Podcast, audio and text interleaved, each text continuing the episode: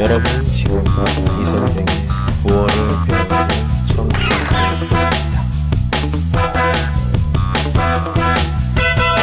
您正在收听的是由喜马拉雅独家发布的李先生的广播，多多评论，多多赞，谢谢。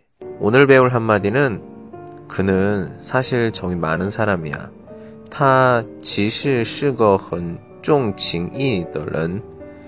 人对人的关系，第一印象非常重要。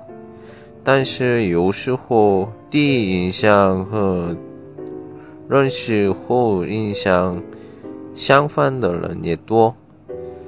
第一印象呢，干巴巴、歧视的、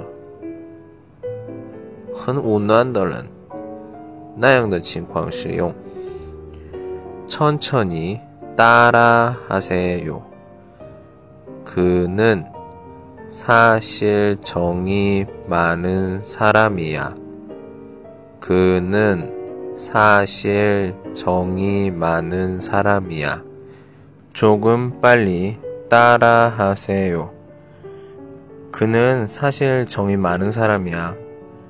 그는 사실 정이 많은 사람이야. 좋습니다. 오늘은 여기까지. 수고하셨습니다. 안녕.